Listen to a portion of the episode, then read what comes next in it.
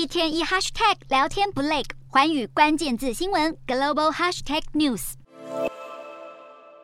二零二二可说是全球命运多舛的一年，除了新冠疫情迈入第三年，各国还要面对外交关系紧张和气候变迁加剧等各种挑战。因此，今年的诺贝尔和平奖便格外受到瞩目。其中，持续超过半年的乌俄战争备受关注。奥斯陆和平研究中心的预测名单指出，可能会颁给在乌克兰境内的救援机构或人士。而带领乌克兰人民共同对抗俄国入侵的总统泽伦斯基，更是最被看好的人选之一。为谴责俄罗斯总统普京入侵乌克兰，和平奖还可能颁给乌克兰邻国的反对派人士，像是白俄罗斯的反对派领袖季哈诺夫斯卡娅，以及被关入狱的俄国反对派纳瓦尼。至于和俄罗斯友好的中国，在新疆和香港打压人权的行为，激起许多倡议人士对集权统治的反抗。其中，为新疆维吾尔人发声的 NBA 球员坎特，以及曾经参与香港民主运动的周庭和前立法委员罗冠聪，也都被看好有机会获奖。在战事连连、灾害不断的一年，还不可忽略近期发生多起前所未见的极端气候事件。